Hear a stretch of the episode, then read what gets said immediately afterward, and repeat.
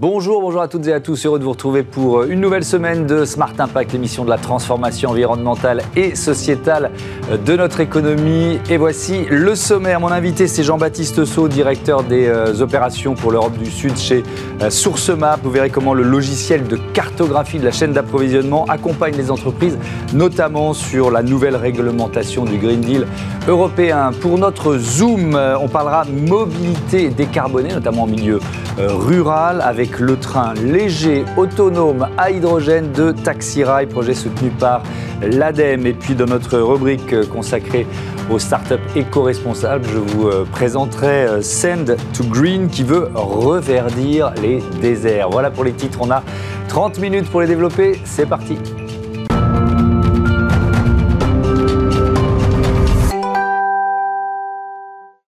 Bonjour Jean-Baptiste Sau, bienvenue. Bonjour Thomas Hugues, merci. Vous êtes euh, donc le directeur des opérations pour l'Europe du Sud chez euh, SourceMap. On va présenter euh, SourceMap. Votre métier, c'est de cartographier logistique et matières premières. Expliquez-moi, expliquez-nous. Absolument. SourceMap est une entreprise qui a été créée il y a 10 ans, d'ailleurs par un franco-italien, mmh. Leonardo Bonanni, à l'époque au MIT. Mmh. C'est une entreprise qui fait essentiellement deux choses. Elle permet aux entreprises d'identifier l'ensemble des fournisseurs qui se trouvent tout au long de leur chaîne de valeur, mmh. jusqu'au champ, jusqu'à la mine. Mmh. Et une fois que cet exercice a été fait, de pouvoir tracer soit les composants, soit les matières premières qu'elles vont utiliser pour produire les marchandises qu'elles vont vendre. Hmm. Euh, créé au MIT, ça veut dire qu'il y a eu une, phase de recherche et développement euh, importante avant d'arriver euh, voilà, au modèle économique et on, va en reparler après à, l'état de, croissance et de développement de l'entreprise aujourd'hui Absolument. Il y a dix ans, personne ne s'intéressait aux chaînes de valeur et personne n'était prêt, si vous voulez, à financer ce genre de recherche. Donc le hmm. MIT qui à l'époque a dit nous, ça nous intéresse.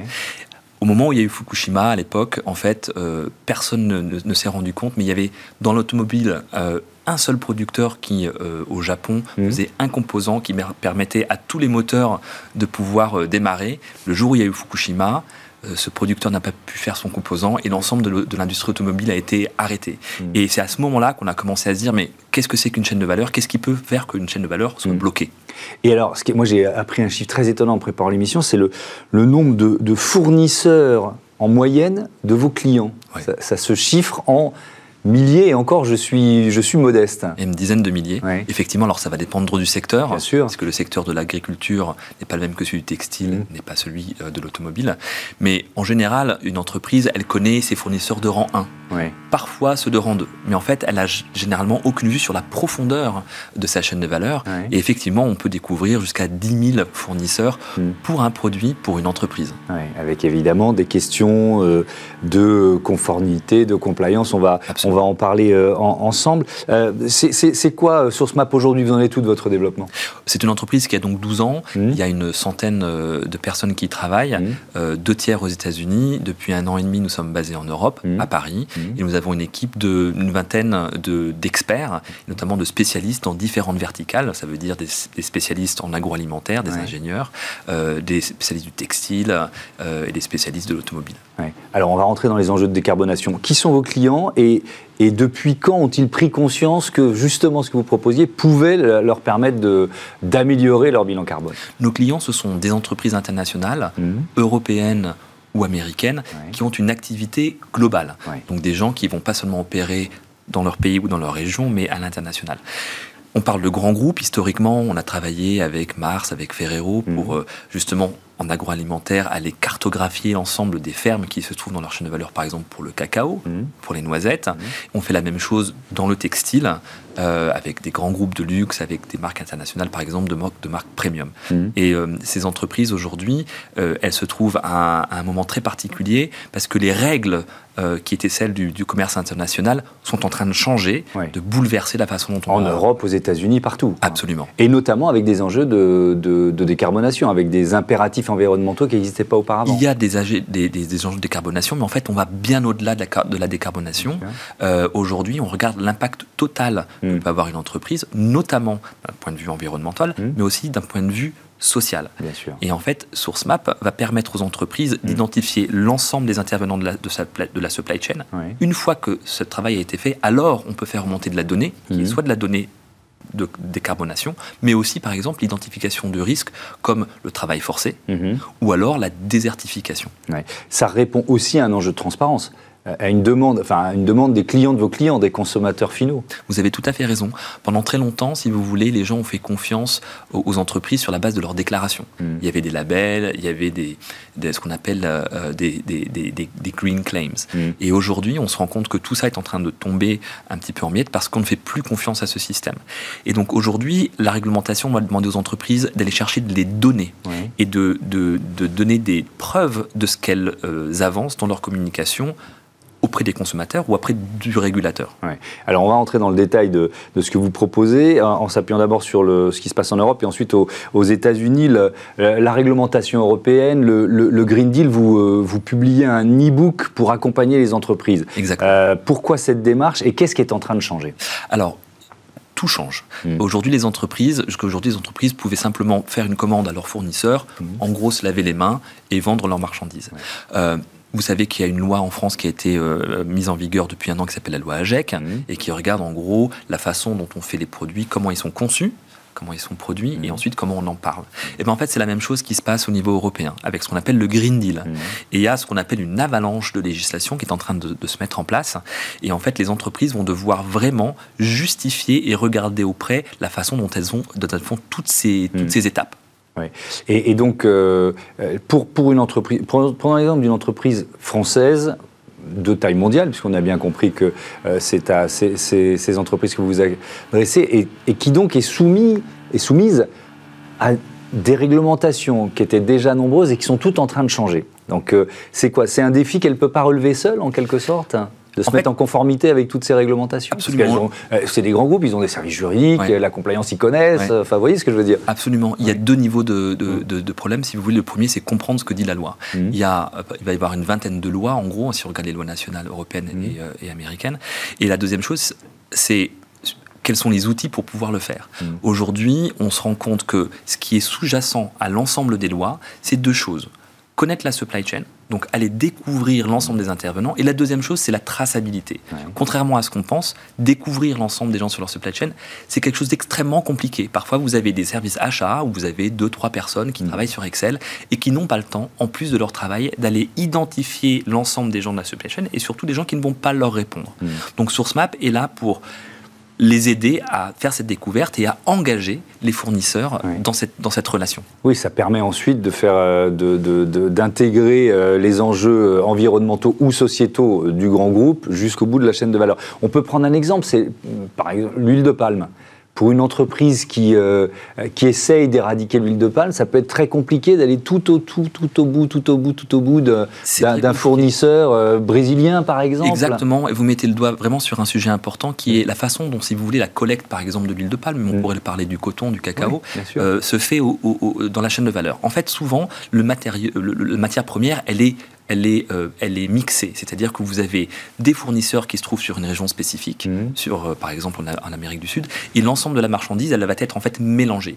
Tout euh, l'objectif de la Commission européenne aujourd'hui, et, aussi des États-Unis, mmh. c'est de dire, attention, on veut pouvoir tracer chaque fournisseur, on veut, on veut pouvoir l'identifier, le mettre sur une carte et savoir si ce fournisseur produit une marchandise qui ne sera pas mélangée avec celle de tel autre fournisseur, pour être certain qu'à aucun moment à aucun moment il y ait des risques de déforestation ou de travail forcé hmm. dans un produit qui va être vendu en hmm. Europe. Et par conséquent, si vous utilisez de l'huile de palme qui est mélangée, vous ne pouvez pas le savoir. Mais alors, comment ça marchait avant? Avant un système de cartographie comme le vôtre? Alors avant, il n'y avait pas de système de cartographie. Vous allez, euh, vous, vous, faisiez, euh, vous rentrez en contact avec votre fournisseur d'huile de palme, hmm. qui était généralement un grossiste, peut-être euh, européen, peut-être même brésilien. Je dis le brésilien, mais ça peut être n'importe quel pays. Bien sûr. Et vous ne lui posiez pas la question de savoir effectivement d'où venait cette huile et mm. surtout, vous ne lui posiez pas la question de savoir s'il était au courant de l'impact que cette collecte avait. Et alors, je, reviens à la base, j'aurais pu commencer par là. Euh, ces informations, comment vous les récupérez en fait? Alors, on les récupère parce que d'abord, on crée, si vous voulez, au sein d'une chaîne de valeur, une sorte de euh, de social network mmh. euh, qui permet à l'ensemble des acteurs de la chaîne de valeur de se connecter à la plateforme. Donc chacun va être identifié sur la plateforme mmh. et à chaque moment de la transaction, par exemple, d'une tonne de coton ou de mmh. cacao, on va rentrer les informations qui sont spécifiques à ce lot. Donc on va dire tel lot vendu à tel moment, à telle personne. Et donc ce sera en entrant et en sortant, et vous allez pouvoir faire des connexions jusqu'à votre produit final. Et ça, par exemple, on appelle ça la chain of custody. Mhm. C'est ce que demandent les États-Unis. Si par exemple vous avez un container de marchandises qui arrive à la douane, ils vont vous dire prouvez-moi qu'à aucun moment la marchandise qui rentre dans ce pays mhm. n'est passée par telle ou telle région du monde, et notamment en l'occurrence euh, du Xinjiang, puisque aux États-Unis, vous savez, la loi est spécifique au travail forcé des bigots. Oui, alors il y a une loi, effectivement, une, loi vraiment là-dessus qui est passée, je crois, il y a un peu plus d'un an, c'était en juin 2022, euh, contre le travail forcé des Ouïghours. Donc là, on est sur une, population, une région du monde, euh, on peut faire le bilan un an après. Qu'est-ce que ça a donné comme, euh, comme effet? C'est à la fois très euh, efficace, si vous voulez, comme approche, celle des États-Unis, puisqu'elle mmh. est d'abord dirigée contre un pays, une région, mmh. et surtout, elle a décidé tout de suite de saisir des marchandises et de les garder au port. Donc on a plus d'un milliard de marchandises aujourd'hui qui a été qui, est détenu par, par la douane américaine. Un milliard en valeur, un milliard de dollars en valeur. Excusez-moi, en valeur. Et des entreprises à qui on demande de donner des preuves. Mmh. Et aujourd'hui, si vous voulez, le problème de ces entreprises, c'est qu'elles n'ont pas forcément eu euh, l'opportunité d'aller collecter ces données. Mmh. Elles, viennent nous voir, elles nous disent comment je fais. Et on vous dit, ben, c'est très simple. Vous allez faire en deux étapes. Vous allez d'abord découvrir votre supply chain. On peut vous aider à le faire. Et la deuxième chose, vous allez tracer mmh. l'ensemble des lots qui rentrent dans votre marchandise. L'Europe n'a pas la même approche. Vous savez qu'en Europe, on n'a pas le droit d'avoir une approche qui est spécifiquement euh, dirigée vers un pays. Euh, et donc, ces problématiques qui sont les mêmes, la déforestation et le travail forcé, mhm. elle, est, euh, elle est appliquée à l'ensemble des matériaux sur l'ensemble de la production mondiale. Mhm. C'est peut-être un peu moins efficace? Alors, ça peut être moins efficace, mhm. mais en même temps, ça veut dire que euh, l'ensemble des bonnes pratiques va être mis en place par l'ensemble des entreprises sur l'ensemble des chaînes de valeur. Merci beaucoup Jean-Baptiste Sau et à bientôt sur, sur Bismart. On passe au zoom de cette émission, la mobilité décarbonée au programme.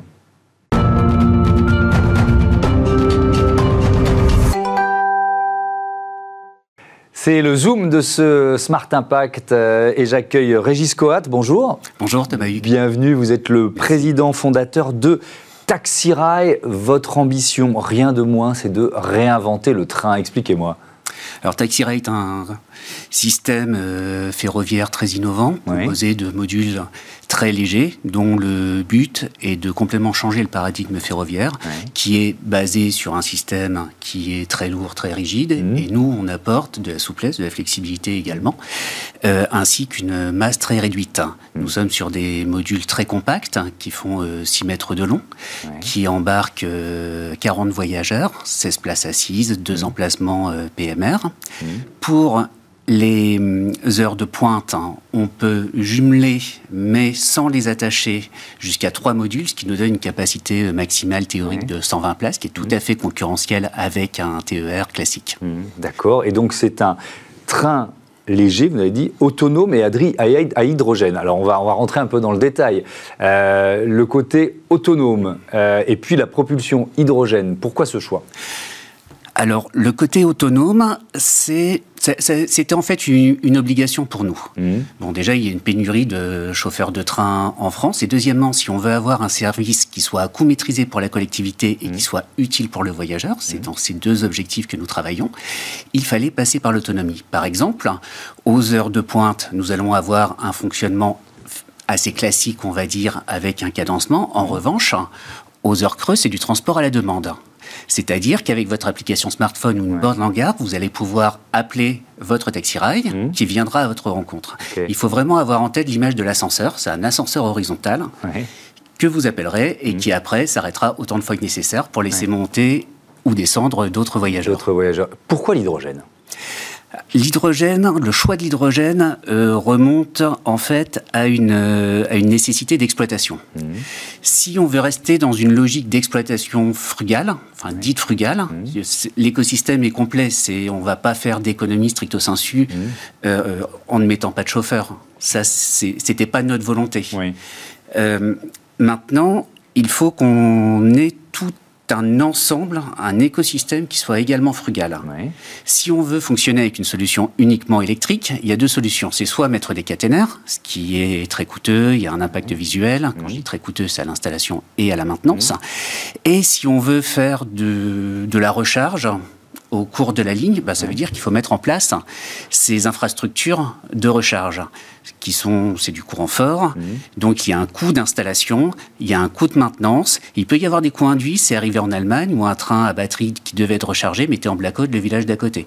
Donc il, a fallu installer en fait un, système de, de batterie. Ça fait pas aimer le train si, ça met en blackout le village d'à côté. Et donc, donc vous, quand, vous choisissez l'hydrogène, alors parce que l'hydrogène il peut être sous différentes formes, euh, etc. C'est quoi? C'est du carburant, c'est du carburant liquide, c'est des, des batteries, c'est des piles à combustible euh, Parce que moi, je m'y perds un peu dans l'hydrogène.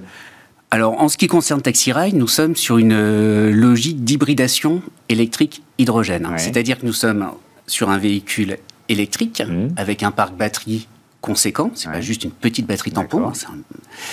Et une pile à combustible qui va maintenir la charge de ces batteries.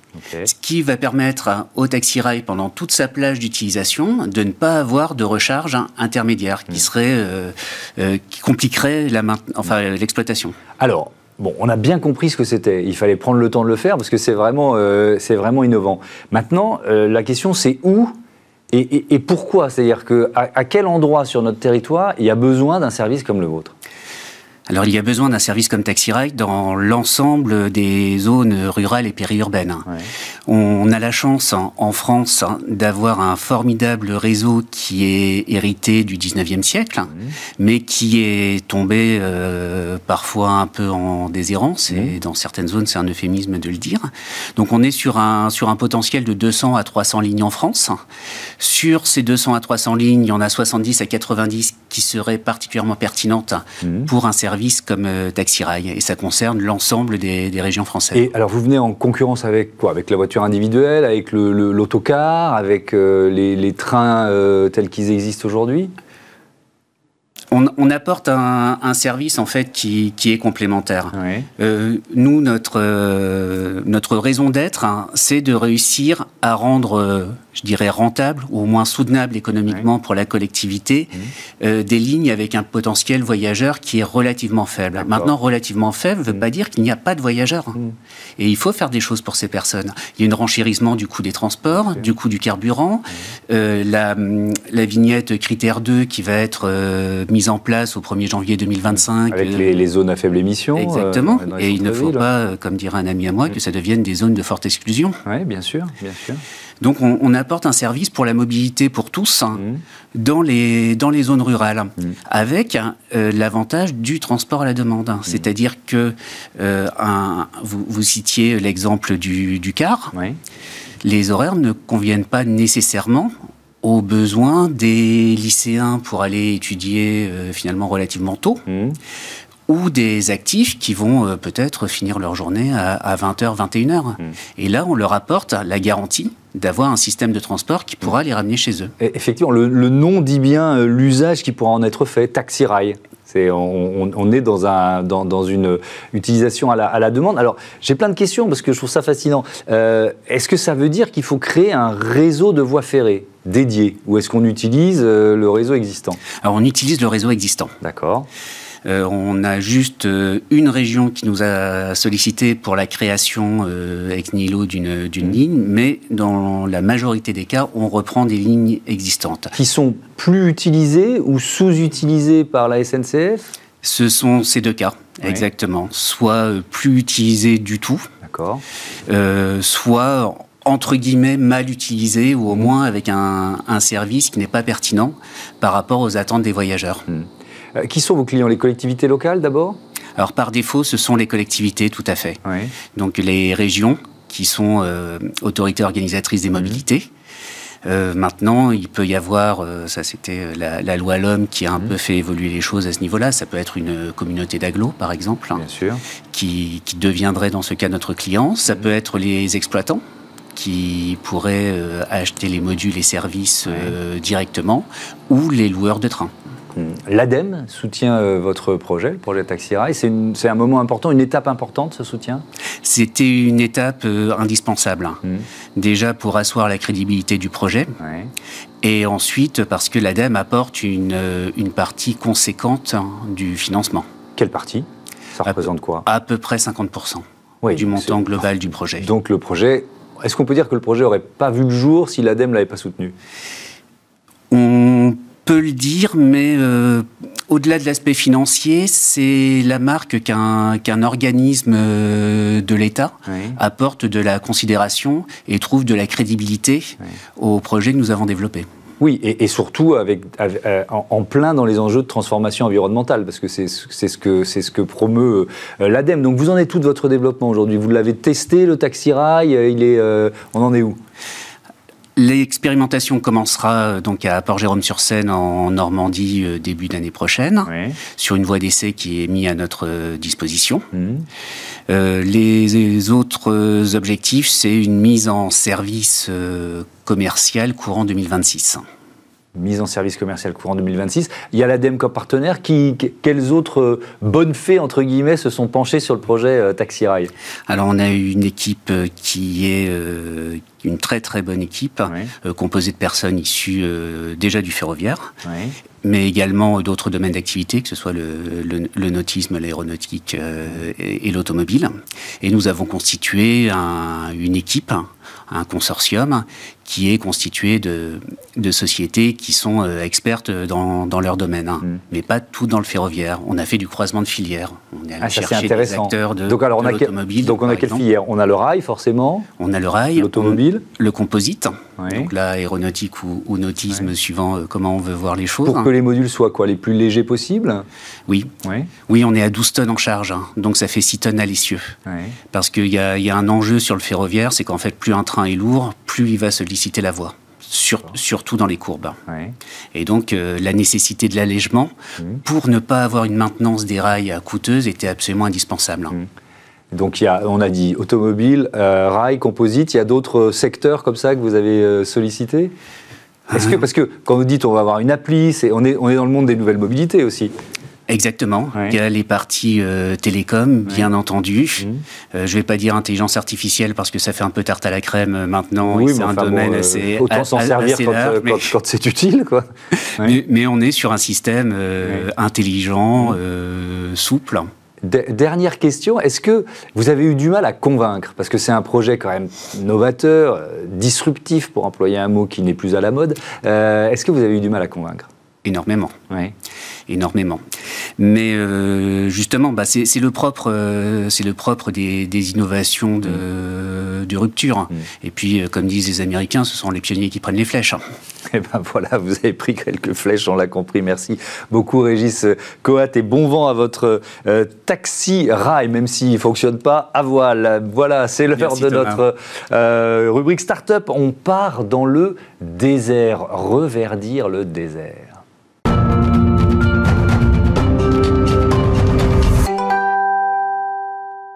Smart Ideas, la bonne idée du jour, elle est signée euh, Gauthier de Carquette. Bonjour.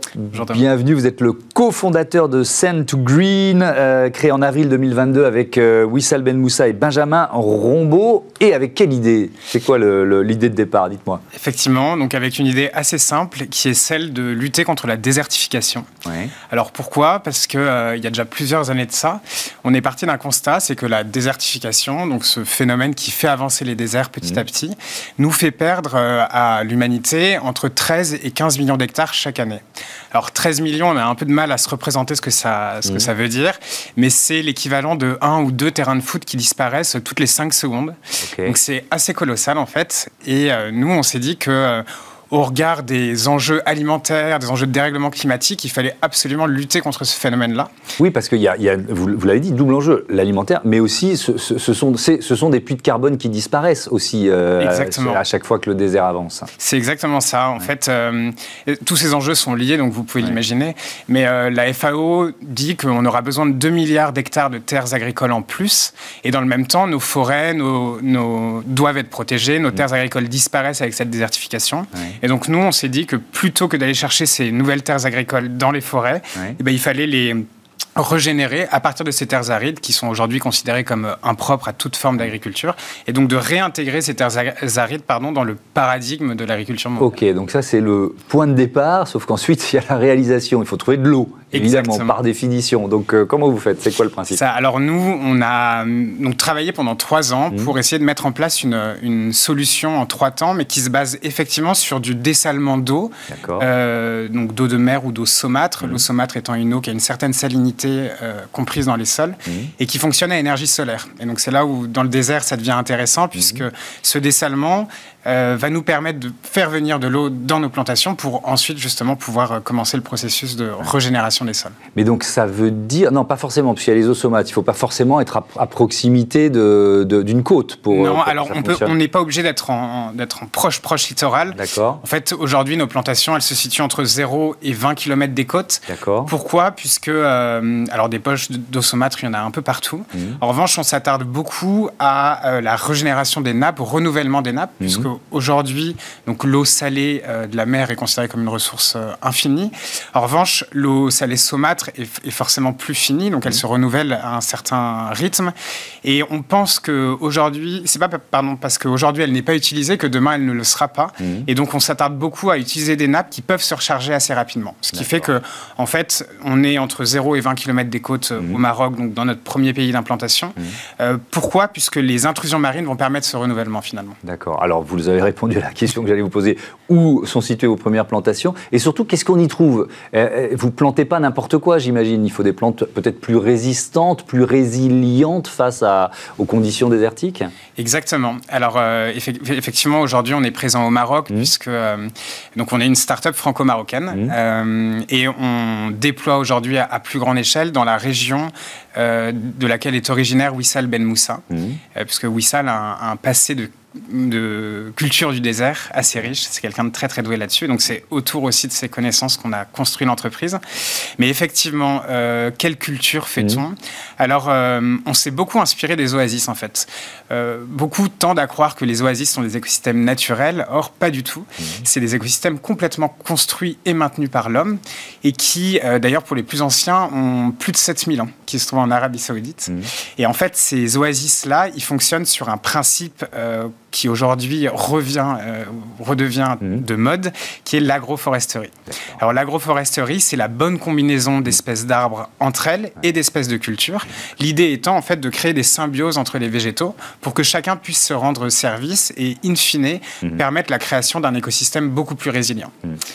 Et on va terminer, il nous reste une minute. Vous avez annoncé en, février dernier euh, une levée de fonds d'un million de dollars. Euh, euh, la stratégie, c'est quoi? C'est de démultiplier évidemment des, plantations. Qu'est-ce que vous allez faire de, cette, de cet argent? Effectivement, donc on a annoncé une levée de fonds qui va nous permettre trois choses. Mmh. La première, c'est de mettre en place un, prototype industriel de démonstration mmh. qui permettrait d'être une base de réflexion pour la suite. Mmh. La deuxième, c'est de continuer, bien sûr, à faire de la recherche et du développement, puisqu'il y a tout un aspect de régénération des sols qui est très important et aussi de recyclage du, déchet, du, déchet, pardon, du dessalement.